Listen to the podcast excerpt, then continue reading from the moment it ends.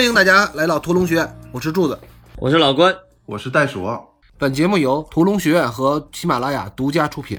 在节目正式开始之前，还是有一件事儿要跟大家说一下。现在喜马拉雅有一个活动，叫“中国有播客”，希望大家支持我们。然后那个有投票通道呢，我可以把这个投票通道的路径示意图发在咱们本期音频节目的下面，然后方便大家帮我们投一下票。感谢大家啊！上一集咱们那个啰啰嗦嗦说了很多啊，可能也也都不是重点，然后。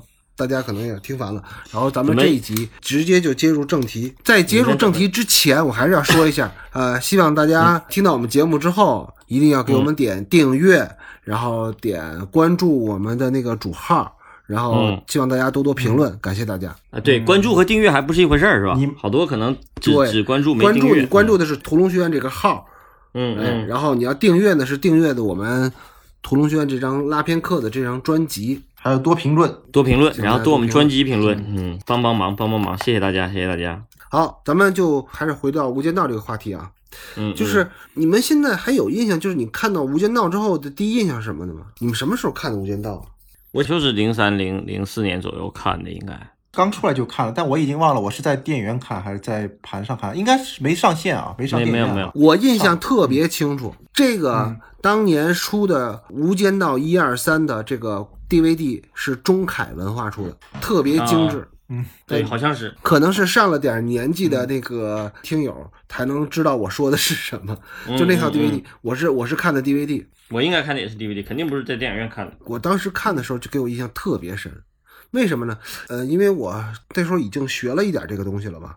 然后给我印象最深的是，我没有看过那样的影像风格，就看的少，因为那那时候毕竟还是看的少嘛。带一点萧瑟，带点偏蓝绿风格的那个影调，是当时没有见过的。因为那会儿大家好像都是往饱和了去，就恨不得自己的电影都光鲜亮丽。但是做低饱和度的，然后做高反差的，做萧瑟，然后做一点偏蓝绿的这种影像风格不多，在当时。这片子好像刚出来的时候，学校也有老师来开始就段落拉片了吧？对，刚出来那会儿记得好像学校有老师，正好那会儿对，因为因为你看这个片子是零三年获奖的，其实咱们是零三年进入电影学院学习的。你看咱们仨都认识了十七年，快二十年了。我生命中的一半有你，是吧？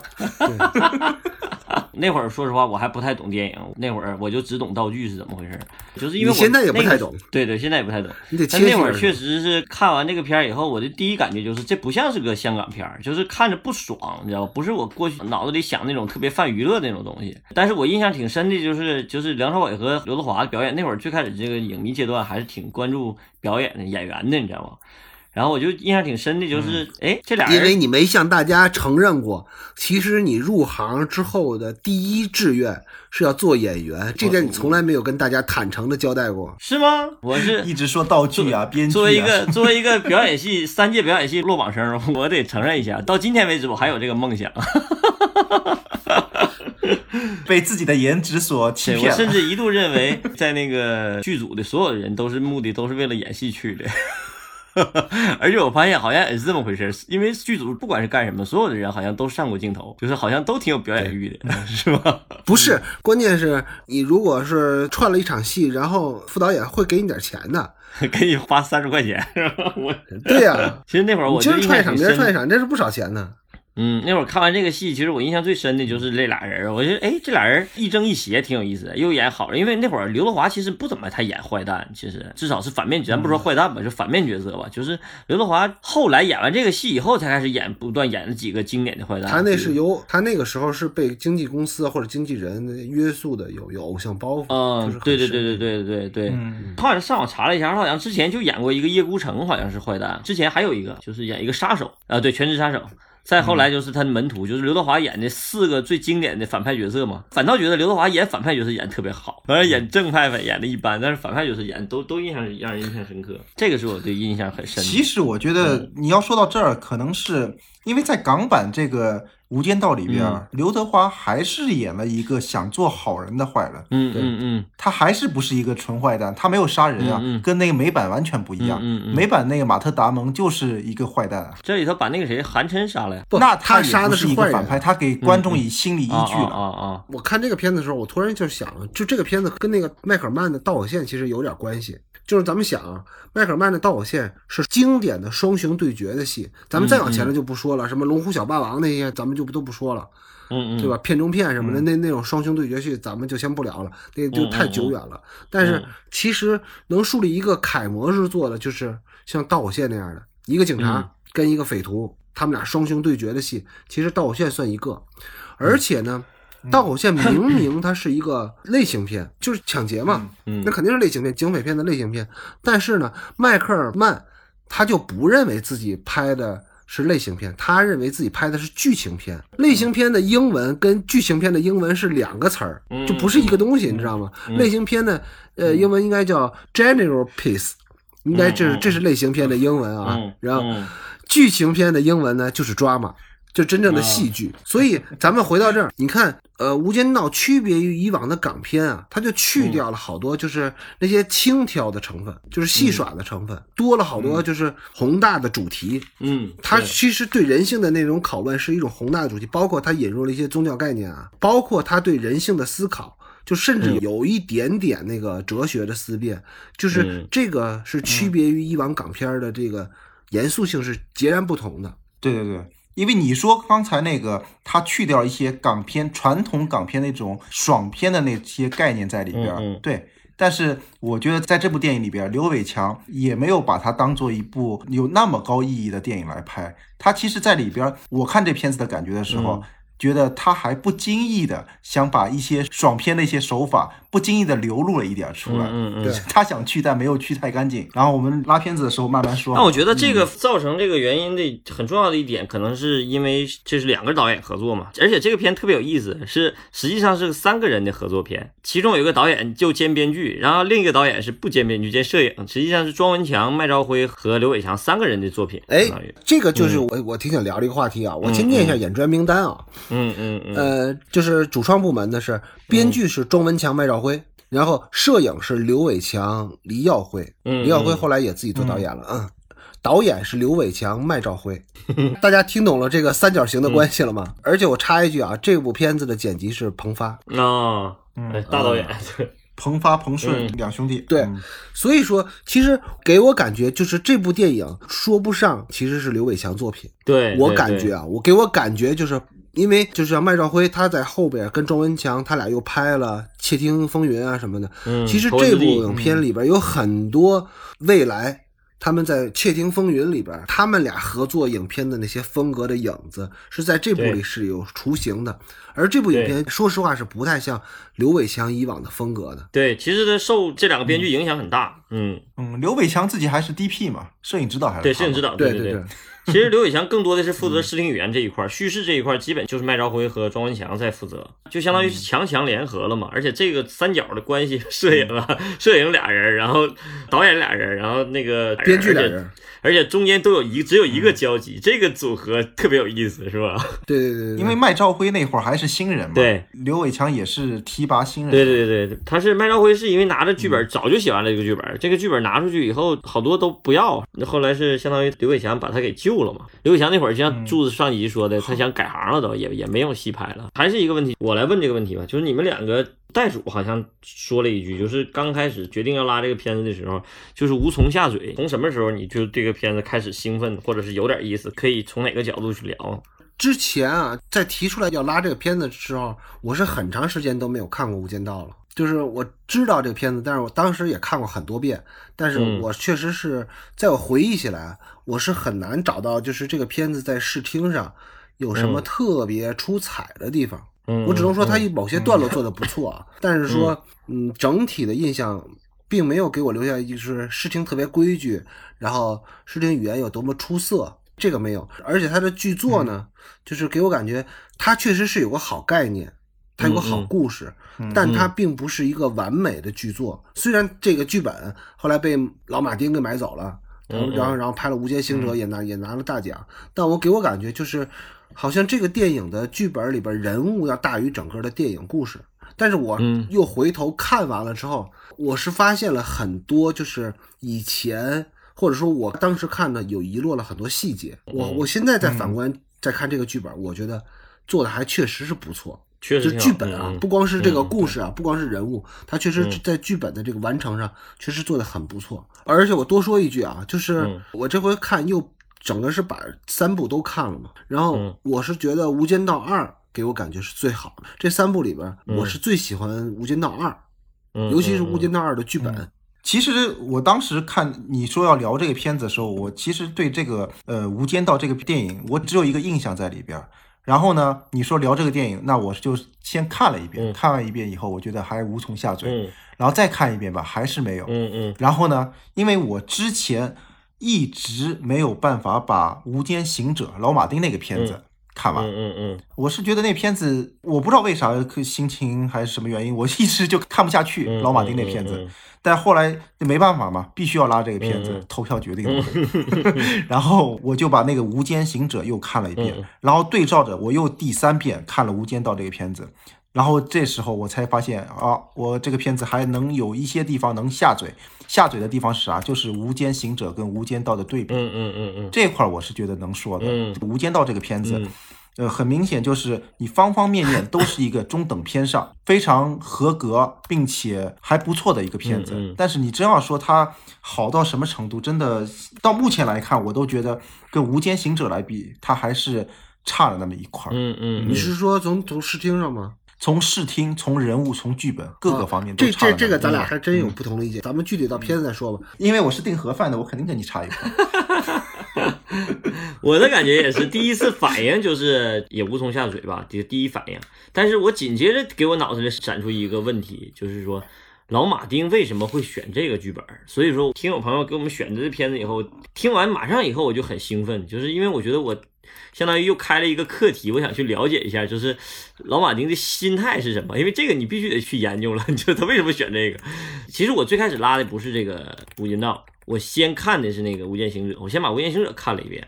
然后我又回头看这个《无间道》，我去就有点理解老马丁这个意思了。其实我觉得这个意思挺有意思的，就是可以用那个柱子这个煽情理论去，柱子总有一套理论，他自己现在说这个煽情理论，一个好戏的情节、情感和情怀都得具备。其实这肯定不是他的理论啊，肯定是他把别人拿过来变成他的抄的。没有，这就是我的理论，我不是抄来的，呃 这是我编的，当然啊。呃，但是我觉得他有有道理的一点就是，确实从这个三个维度来想，这个一个好的故事，确实是能能解释很多问题啊。然后老马丁这个问题，我就讲，他首先从情节上，这故事上肯定是很合格的，这情节是这很，而且老马丁基本上把这个重要的情节点都用了。然后情感上，我觉得情感咱可以分成两个维度，就是主要是我觉得他看重的是这个人物，他这个人物首先这个人物是符合剧作理论，就是特别纠结嘛，这个人物的纠结性在这个是足够丰满的，做的最大的改变也是对人物的改变，然后就是情怀，老头儿肯定是觉得我操，这个故事放在我这个爱尔兰这个黑帮情怀里头是可以实现他个人理想的，你知道吗？就是咱们经常有一句话就是，那你说他为什么拍一个爱尔兰黑帮，他不拍意大利黑帮呢？因为他知道他一九年要拍一个爱尔兰人，呃，先做一个前传是吧？就那句话说的好，就一个导演一辈子只拍一个片儿嘛。他选题肯定也是这么选的。就是大导经常说一句话，就是我跟柱子原来跟他合作的时候，跟老头干活的时候，就问老头，就是你作为一个戏剧导演，肯定就更对文本更没有那么多强烈的那个迷恋了。大导也不到特别迷恋。我说那你什么都可以选，你又可以选鲁迅，你又可以选莎士比亚，完又选易卜生，还可以选新人写的。你的原则是啥？老头就说了一句，就是我有话要说，我看到这个文本，觉得我想说的话在这个文本能给我呈现出来。其实我觉得老马丁可能也有这个情怀在里头，就是突然看到这个文本，觉得他能表达他想要说的内容，所以说为什么看起来就是味道就完全不一样。但是里头具体的改编方法，我们可以就是聊细节的时候再聊。但是确实是这个三情理论可以把老头儿这个心思啊给他破解出来。你是不是特别佩服我这三情理论？不是我那天突然之间发现，我就是原来写过一篇博客，我还说是吧？博客，哎呦我天，多么古早的词多很古早的，所以说我其中有一天博客就专门写这个情节、情感、情怀那个、那个、那个理论。后来我在琢磨，你那时候就把我这个抄去了是吧？不不，我跟柱子是是谁先有这个想法和理论的？是我还是他的？但说实话啊，就是虽然你俩对老马丁的那个《无间行者》的褒奖，我跟你俩是有不同意见的。我是在我的感觉里边，我也又看了一遍《无间行者》，我觉得嗯《无间行者》是做的不如《无间道》好的。我是从什么角度来讲呢？我是从那个剧作的角度来讲，我就是在我感觉，就是老马丁啊，那个奖其实应该颁给这俩人，就是亚洲人第一次得好莱坞最佳影片，应该是由刘伟强、麦兆辉去领，不是奉俊昊。就如果按这个标准来讲的话，我觉得这个片子应该是能得奖的。最佳编剧他俩得了，有他俩。好啊，咱们就直接进入影片了啊。它这影片就是做的比较传统，就一上来并不是开开始影片，他是先走了一段很长很长的字幕。他的字幕走的时候是伴随着很多佛教的那个塑像，然后出的片头字幕，让我们感觉到就是这个片子其实它是在讲宿命也好，是在讲命运也好，它其实是带有很强的一个宗教意味的。尤其到了嗯两分四十一秒，开场字幕就是《涅槃经》第十九卷。嗯八大地狱之最，称为无间地狱，为无间断遭受大苦之意，故有此名。就这段字幕啊，它就是一个怎么说呢？有的影片片头出的字幕其实就是一个提纲挈领的一个作用，有的是交代前史，但它这个是一个主题作用。就印证了人物内心困境。关于这段字幕啊，其实很多人都，包括我跟鹏哥聊的时候，就是我们那个金主爸爸 在聊，我说我要聊《无间道》了，完了鹏哥就说一个，就是说，哎，挺有意思的，就是，呃，《无间道》给他印象最深刻的，实际上是对对这个有宗教意味这个探索。跟之前港片不一样的一点探索，所以说至少从他这个侧面角度来讲，我觉得有些那个影迷啊，或者是有些那个观众是觉得这个片子确实是在这方面给他留下了深刻印象。有一种宗教的肃穆感哈。对对对对，而且还有一点就是，这个片子跟那个《无间行者》做对照的时候，在这一块儿就特别有意思了。你想没想过这个片子的结局是什么？这个片子的结局就是那个刘德华活下来了，刘德华那个角色刘建明是活下来了。我原来一直以为，就是我没再重读这个《无间道》这个片子以外，我一直以为《无间道》这仨字儿就代表了那个那个一正一邪呢。后来我理解错了，我看这儿以后我才知道啊，原来《无间道》是讲这个地狱，就是最苦的地狱嘛，接受折磨这个地狱嘛。然后我再看到结尾，它结尾就相当于整个片子的结尾的时候，它又来了一段这个字幕，那个段字幕写的是嗯“佛曰：受身无间者，永远不死。”寿长乃无间地狱之中之大劫，就是寿长，就是长寿啊，就是不死啊，是无间地狱的大劫。然后大家还记得不？这个片子的主题曲，是一种大劫哈。对对。然后嗯这个片子的主题曲特别有意思，主题曲其实有一个就是那《无间道》，就是刘刘德华和梁朝伟一起合唱那个，就《无间道》那主题曲，其中有一个歌词叫“谁知道永恒有多么恐怖”。啊，哦我才明白，我才明白，就是为什么他在这个价值观上跟那个那个什么的价值观是不一样的。从这一点上来讲，我觉得原版《无间道》跟无间要比行者的价值要比无观是不一样的。要对，要比《无间行者》那个更高级，因为他那个就相当于传统的普世价值观，就是坏人必须得死，所以他结尾把那个马克达蒙那个角色一枪给崩了，他在那儿做结尾，嗯，你知道吧？嗯，但是这个结尾看起来就特别不正能量，就是咱们这个这个结尾，就感觉一个坏人没有受到惩罚，然后又活下来了，但恰恰是这个才显得这个片子的高级。因为他最后尾结尾，他用佛经来把这个这个片子给这个惩罚性更强烈了。他告诉你，你活着的人才是真正在无间道里的人，才真正受罪。其实你看我这么理解对不对？就是说，嗯，到底判无期徒刑更痛苦，还是判死刑更痛苦？对对对对对，所以说老马丁改编的时候，在这块改的，至少我觉得他不是说他不想这么改，我觉得他也不是肯定不是不理解这个，他是觉得普世的，我觉得他是没有读过《涅槃经》，关键是他是读不嗯有可能，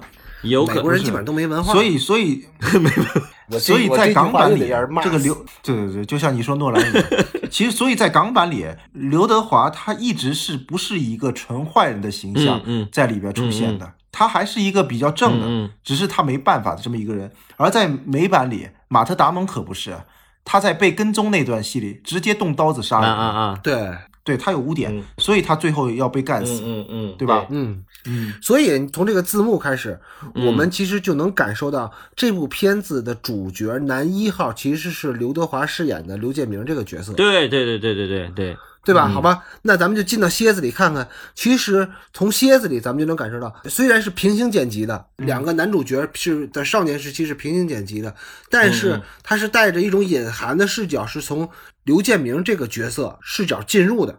对吧？因为在这段这是陈陈冠希演的刘德华那个角色，嗯余文乐演的是梁朝伟那个角色。嗯嗯，好吧，在两分五十一秒的时候，就是开始了一段前史，等于是两个男主角的出场。啊，这是一段平行剪辑的段落，就是交代了，呃，刘建明一个作为一个小的古惑仔，他是经过了韩琛的指使，然后进入了警校，然后呢，同时呢，在警校里边表现优异的呃陈永仁又被警校开除出去，然后成为了警方在黑社会韩琛手下的一个卧底。从此呢，就是 刘建明和陈永仁走上了两条截然不同的人生轨迹。然后后面咱们就延长，咱咱就直接说下来了，一直到七分五十七秒，卧底警察这个角色是在街头砍砍杀杀，而卧底黑道的人反而抓了卧底警察，然后通过拍入狱的标准照和那个警察的晋升，也或者是一种表彰仪式。来进行人物之间的衔接，一直到成年的陈永仁和成年的刘建明出现在大家面前。就这段拍的特别干净利索、简单高效，而且作为一个片子来讲，你在七分钟之内你树立俩人物，又引入俩新人物呢，他做这个时间跨度，用拍照这个，哎，做的也特别好。这个应该是一个小蝎子，因为它马上紧接着是《无间道》那几个字儿的片头，那个才是真正的片头，是吧？这个相当于是一个咱们不太常见的，因为咱们对拉了这么多片子，其实咱们现在就是基本上看到的小蝎子都很短，就是或者是序幕，就是很短。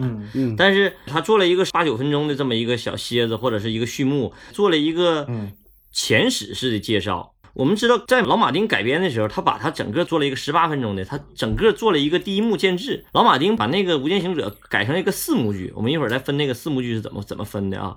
但是他确实是他把整个那个前史做成了第一幕，但是这个不一样，这个是前面这个不是第一幕，前面这个是蝎子，是一个序幕。虽然有八分钟。对，虽然有八分钟，但它也是个也是个序幕，是一个介绍前史的序幕。就是这个时候，我们就看到序幕的作用，还有一种很重要的方法，就是介绍前史。比如说我们之前说的那个做的好的序幕，就是那个《杀人回忆》的序幕，是一个小孩抓蚂蚱那个序幕，那是一种比喻，这是个对生活的一种比喻，哎，主题性的。包括《绝命毒师》也有那种序幕。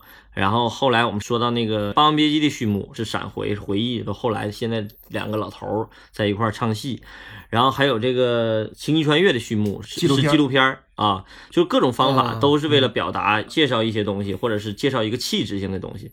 但这个就是完全是港片气质的一个东西的一个序幕，而且而且它承担了第一幕的作用。基本上有些序幕其实是可以不用承担建制作用的，承担第一幕作用的。但这个戏没有前面这个序幕，你第一幕是不成立的。所以说这个序幕可以把它当做第一部内容来看。而且我觉得这个序幕的第一场戏。韩琛在佛堂的这个誓师大会这一场戏，就你这个誓师大会用的挺好，就这一场戏就特别港味儿。为什么我说特别港味儿呢？就是我们上一集包括这一集一直在聊，就是港片的味儿是个什么味儿哈？这个味道就是很多人都说，哎，这个片子很有港味儿，那个片子很有港味儿，这个到底是个什么意思？其实很多人都能说出这个味儿的感觉，但是不一定能说准。我之前我也说不准，你知道，我不知道什么什么叫港味儿，只是说就那个气质和味道。但是我在这场戏里烧鹅味儿。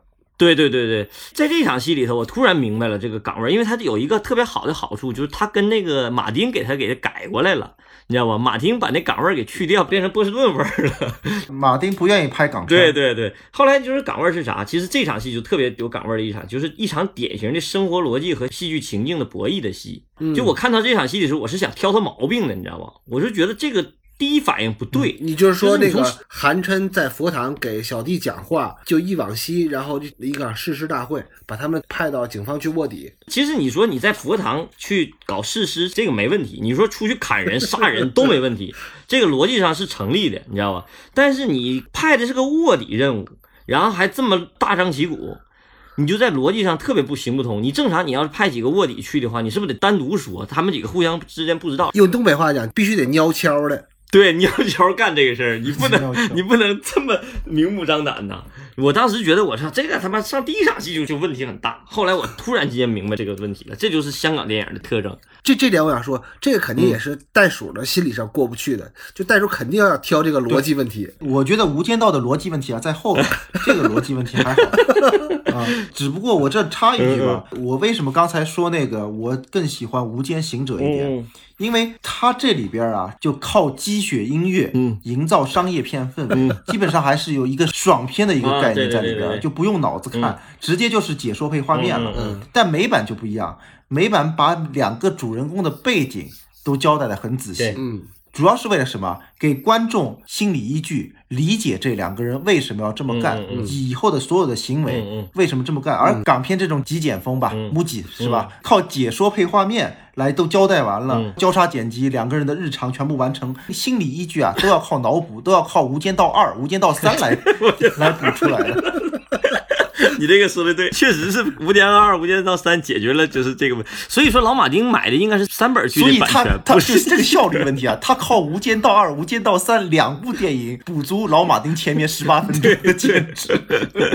就是你看啊，他在破坏生活逻辑的同时，我为什么说这场戏是典型的一场生活逻辑和戏剧情境的博弈的戏份呢？就是他明明知道这场戏是不符合生活逻辑的，但他恰恰还要建立这个戏剧情境，这就是我说的港味儿，就是典型的泛娱乐，就娱乐性质的一个东西，就是所有的东西都典型的有浪漫主义基因。就什么叫浪漫主义基因？就咱们说的什么叫香港？香港片印象最深的，无非就是武侠、黑帮。就无厘头咱就不提了啊，我就鬼片儿无呃对鬼片儿，就这些都是典型的有商业气质的片，而且这个商业气质是让这些香港人把浪漫主义玩到极致了。就比如说香港就飞来飞去那种武打，本来武术是应该徐浩峰那个风格的，那真正的武术是那种风格的，你知道吗？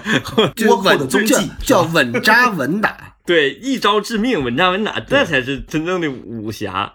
但是生生是被徐克那帮被张彻，张彻那会儿还好，我觉得还是一招一式的，对吧？嗯，被那个什么陈晓东啊、袁和平啊，完了徐克那几个人给搞成了那个那样式儿的了，但形成了一种风格，而且风靡世界就跟杂技交融了。我觉得这个可能受武侠小说影响，跟金庸可能也也能套上关系。金庸、古龙啊，确实，因为这个浪漫主义的特征，确实是港味儿的一个很重要的一点，就是他宁可丧失这个这个叫什么生活逻辑，他选择了一个建立一种独特的戏剧情境。这个要是老外看起来会很难受这个片儿，但是中国观众或者至少是大陆观众、华语片观众看到这个韩琛呢，看到曾志伟这个是佛堂去训这一帮小黑社会小弟这个情境，观众没有人挑这毛病，就觉得对，就是觉得我脑子里的黑社会就是这样装逼，就是这样牛逼，就是不是，关键是他这几个小弟这个洗剪吹的这个发型是特别接地气 的，特别是那个时代的风貌的。对对对，带有浪漫主义基因的这个东西，我就把它总结了，确实是属于港味儿的一个很重要的特点。这也是整个老马丁改编的本质，它的原则就是把这个东西去掉。其实你说到这儿，我提一个问题啊，就是说，嗯嗯我感觉啊，就是老马丁最没抓住这个《无间道》的精髓的是取景。嗯，老马丁把嗯这个事儿都拍的特别实，但是《无间道》之所以好看呢，他是把这事儿拍的特别飘。嗯，嗯比如说，你看老马丁的那个卧底警察和警察在哪儿接头，你记得吗？嗯嗯，是在大桥下。对对对，但是给我们印象最深的《无间道》的警察和卧底警察的接头是在天台，在楼顶。嗯包括这场戏，他的这场戏其实应该是对应的，呃，杰克尼克尔森在修车厂的一场在戏，修车厂，对车库里头，嗯，对吧？那在港片当中的选景呢，是选在一个佛堂，有宗教意味的地儿。但是呢，嗯那个老马丁选的是一个特别实的一个汽车修理厂，所以我就觉得，嗯就像老关说的，这个港片的浪漫主义色彩全都去掉了，就变成了一个嗯特别实、特别接地气。就哪怕他最后双雄对决，老马丁嗯也选在了一个楼顶，但那个楼顶就特别 low，就特别局促不。浪漫。所以说，老马丁马丁西克塞斯他在做这个事儿的时候，他就奔着获奖去的。他拍了个艺术片，他追逐的、追求的是人性的，所以他把这个东西做实了以后，才能真正体哎，现人性真实你看和这个这阴暗性。就这点我倒不太理解了。你看啊，嗯为什么浪漫化，咱们或者说有可能嗯把它艺术化的处理，嗯反而是商业片，而在好莱坞是得不了奖的，就是奥斯卡嗯得不了奖的，逼真的。真实的，然后看着嗯。有点局促的，有点用老老马丁的那个片名来说，就是穷街陋巷似的，嗯，反而是在好莱坞能够得到认可的，就这个文化差异还是挺大的。所以说，刘伟强从这一场戏就能看出，刘伟强最开始没想拍个艺术片儿，他就是想拍个商业片没想到这个艺术性成为他的副产我靠！我不打不撞，居然干出一个伟大的一个一个艺术电影。这不能算个艺术电影，对，老马丁来了就是要要拍个艺术片，他就是压根就没想把它拍成商业片。也不算艺术片吧，他就是要拍一个写实的一个黑帮片儿吧，嗯嗯嗯就现实主义题材，不一样的黑帮片儿现实主义，。对现实主义，他要把这人性拍得更真实准确。对你这个词儿就对，准确。嗯就是老马丁拍的是一个准确的一个现实中能存在的这么一个对对，他不断的让挤压他，但是不断挤压这个。但是如果我们对于中国观众来说，嗯嗯其实刘伟强拍的这一版其实也是现实中能存在的。我们那个誓师大会基本上也都是在关老爷前面誓师大会了。就跟你参加过社团似的。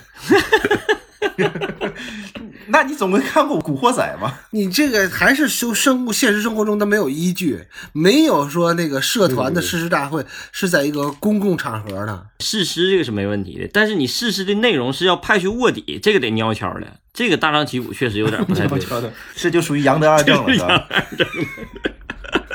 稀里马哈这事儿干的，你们俩就这几个词儿，我听完都得反应半天，知道吗？就是草，就是稀里马哈，就是草率，太草率。你看普通话能翻译，不是他那个杨二正他那是杨德二正杨杨二正怎么解释？杨二正这个抖音里头有的是解释，愣头愣脑的。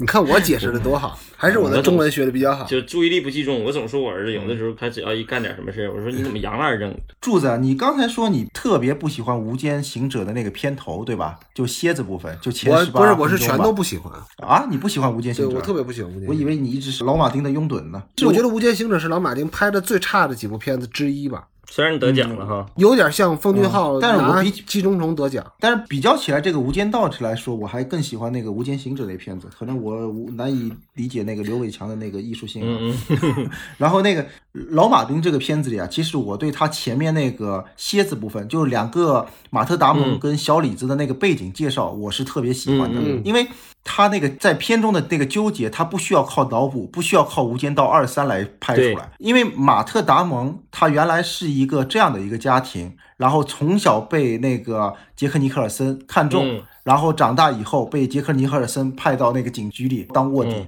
嗯而小李子呢？小李子那段是我特别喜欢的，嗯因为小李子他从小他好不容易摆脱他的家庭，嗯从一个原生家庭都是黑帮啊什么，就特别底层啊、呃然后好不容易爬到警局里，可以走一条正路，嗯然后又开始被警局派成卧底，嗯嗯然后去当一个坏人的角色，嗯就回到他那个家族，对他那个内心的那个纠结，能在那个片子里边能直接够淋漓尽致的表现出所来。以这些内容它相当于整个把那个就是《无间道二》把就是写的这个内容，嗯，对，你要说到这儿，我再说回来，就从他这蝎子就能看得出来呢。如果咱们设想啊，《无间道》也拍的像马丁·西克塞斯那样那么实，好不好？我觉得啊，哪怕《无间道二》，它也不是拍的很实，就不像马丁·西克塞斯那样 那么现实主义。咱们说回来，我觉得中国人或者说华语圈的人吧，在咱们目前的这个阶段，喜欢看的是梦，而美国的电影观众或者说美国的评奖的那个精英团体，嗯他们嗯。更喜欢看的是生活。嗯，对，其实这个就是除了文化差异之外，还有我觉得是在经济上的差异。就当你的经济能力稍差，或者说你觉得你的文化不够强势的时候，其实你是喜欢看梦的。但是无论你的经济优势跟别人足够有差距了，包括你的文化有足够有优势的时候，你渴望看的是更真实的东西，或者说你自己给自己营造出来一种更趋近于你认为的真实，不一定是真实啊。你看美国人特别喜欢拍什么非洲人。然后动乱，然后非洲人挖血钻，但那个是真实吗？也不一定。HBO 还拍苏联的连环杀手呢，但嗯 HBO 拍的苏联的连环杀手拍的其实也是美国人的刻板印象，嗯对吧？他们认为的真实啊，只能说是美国人认为的真实。所以我觉得可能这个是也是文化差异啊，包括经济的地位的收入差异所带来的一个对美的认知的不同。对你说到这个，我就想到一个比较好玩的一个话题。嗯 如果刘伟强要照马丁·西克塞斯这么拍《无间道》的蝎子部分的话，那这个片子是不是就拍成了《古惑仔》第一集了？《古惑仔》第一集就是拍生活。啊，有点好像是，对呀、你想想，如果咱们这么调换啊，就这场戏，就誓师大会这场戏，刘伟强也在一个修车棚里拍，拍韩琛给他的小弟打鸡血，是在个修车棚里的打鸡血，嗯然后把他们派到去卧底，这片子就废了。还有就是那个，如果他要拍那个那两个主人公的小时候，那不就拍成了山鸡、陈浩南他们可以可以混剪吗？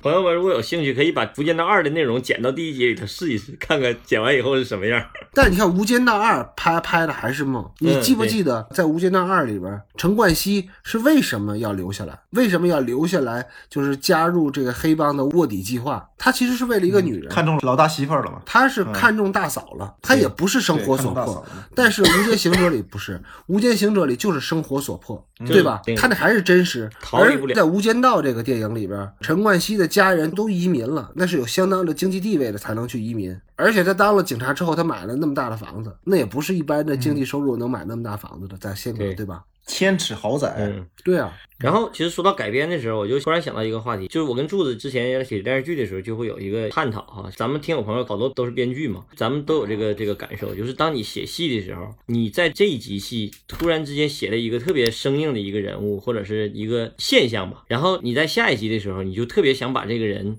给丰满了，就上一集的漏洞会成为这一集的创作空间。这个《无间道一》和二的改编，就是点上刚才袋鼠说的，就是这个人物的第一集没有充分展现，那我第二集改编的切入点是什么？就直接就就把这个之前没有解决的问题在这儿解决。因为我们知道这个戏肯定是他最开始没想拍二的，肯定是麦兆辉和庄文强是先写的一了以后。然后这个戏没想到火了，才改的二出来。这个有点像，就我们写电视剧或者试播集，这试播集火了，火了以后，然后开始往下写戏。那往下写戏的话，你是往前写还是往后写？这就是你作为一个创作者的一个选择题嘛。可以这件事发生了以后的事儿，也可以往前史写。这个《无间道二三》的改编特别有意思，它的二的改编是直接掏的前史，因为第一部没有解决的问题，它就解决了，通过第二部解决了。等到第三部就开始来回来去跳时间了。这都是一种改编方式。我觉得从我们的创作学习来角度来讲，我觉得可以把这几个戏同时拿过来一起做比照，会有很多收获。我觉得他蝎子这块戏还有一个，就是因为这个戏的演员他的选择是有意思的，你知道吧？他相当于找了两波演员，而且那个时候的陈冠希和那个余文乐这俩人是基本上完全是个新面孔吧，好像之前没演过什么戏吧，所以我们就看到了就是。他通过这个前史这一块儿，嗯这么展现的。但是你想想，如果要是他不用这个这俩人演，如果要这两个直接用刘德华和这个梁朝伟这张脸，把他给他胡子刮了，直接做这个前史，能不能做成？能做成，但是效果不一定好不好。效果不好。嗯嗯，但你说到这儿，我有个疑问啊。其实咱们写戏啊，就是挺忌讳什么呢？比如说我写电视剧，我第一集写了一个人，然后第一集这个人物就不用了，就就让就让他在儿童时期嘛，我只让他持续一集。那么在电影上塑造人物，其实也是这样。如果我一个人物，我用了五分钟或者用了八分钟去塑造一个人物，嗯，然后我立马在八分钟之后我就换了一个演员，哪怕是一个人物，他对吧？演换演员了。演他一个成人，这个方法好不好？你怎么理解呢？所以我是觉得，就到这儿了以后，你就会发现，从手法上来讲，他就有不得不用了很多对照式的，像闪回式的方式。柱子刚才说那个他，呃，陈冠希那个人物在那个被表彰或者被抓晋，升那个仪式的时候，一个敬礼动作。包括那个余文乐这个人物，余文乐被捕入狱的时候拍那个标准像，然后跟成年之后的那个梁朝伟拍那个在入狱的时候拍标准像。对，他就相当于必须得用视听语言的方式强加给观众，这俩是一个人，不断的强加，就是好听的说吧，它叫简单高效；其实对我不好听的说就是粗暴。简单粗暴，他没有办法没有太好的招来解决这个过渡问题，就时间过渡问题。当时我看的时候，我还觉得这俩人挺像的，至少是那个陈冠希鹰钩鼻子跟刘德华还挺像的，完包括那个谁余文乐那个气质也挺像，但他毕竟他不是一个人，嗯所以这在视听语言上这个处理方式是不得已而为之的一种方式。那么在剧作上能不能解决这个问题，肯定是能解决。你还是避重就轻了。嗯你说他这样做的理由是什么？他为什么非要这样做？他非要这个人物的跨度是干什么用的？这就是刚才袋鼠那个问题，就是两个人如果是成年人派进来当卧底的话，你得需要大量的篇幅来解释这个人为什么、怎么才能得到对方信任。但是他用一个小孩来演，或者用一个写少年时代就进去的话，这个问题就相对来讲就好解决。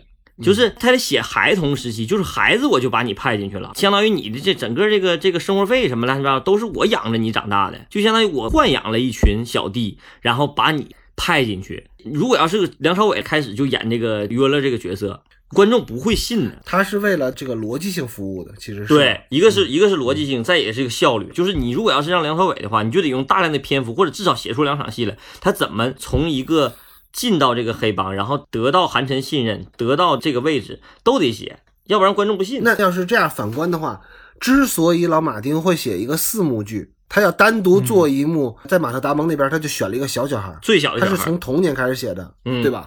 老马丁生生中间加了一个第二幕，这个第二幕实际上也是个对抗作用，他但是他那个对抗是自我对抗，这俩人是怎么在各自的领域成功的？